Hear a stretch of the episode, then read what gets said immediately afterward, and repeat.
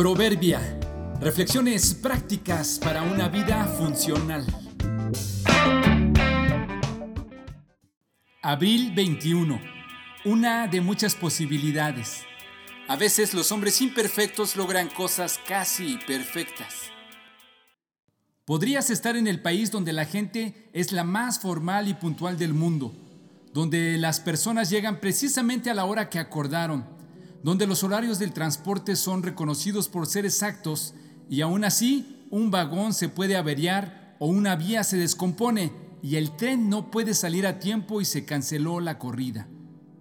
Puedes esperar por horas para disfrutar un concierto que fue planeado con meses de anticipación por muy buenos organizadores, con varios de los mejores artistas internacionales, con el mejor equipo audiovisual, todo perfectamente planeado Comienza el concierto, todo el mundo aplaude satisfecho, se cantan dos canciones, comienza poco a poco a cambiar el clima, se suspende por un momento la presentación y luego de una larga espera avisan que por causas de los fuertes vientos y por seguridad de los artistas y asistentes, el concierto se cancela.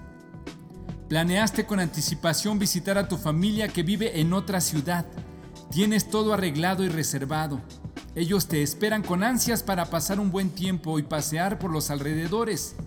Una noche antes, tu hijo comienza con un fuerte dolor en el abdomen. Debes llevarlo al hospital. Termina siendo operado de la apéndice. Tienes que suspender el tan esperado viaje y usar el dinero y las vacaciones para su recuperación. Conviene recordar al momento de planear que, primero, el único que nunca falla y es completamente perfecto es Dios.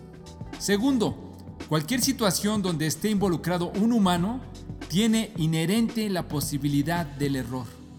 Tercero, hay miles de asuntos como el clima donde no hay forma que el hombre tenga control. Cuarto, es una bendición de Dios que algunas veces las cosas no salgan bien, habiendo tantas posibilidades de que salgan mal. La perfección de Dios, la imperfección de los hombres y la posibilidad de improvisar y devolverlo formal en una aventura son factores para considerar al momento de sentarnos a planear.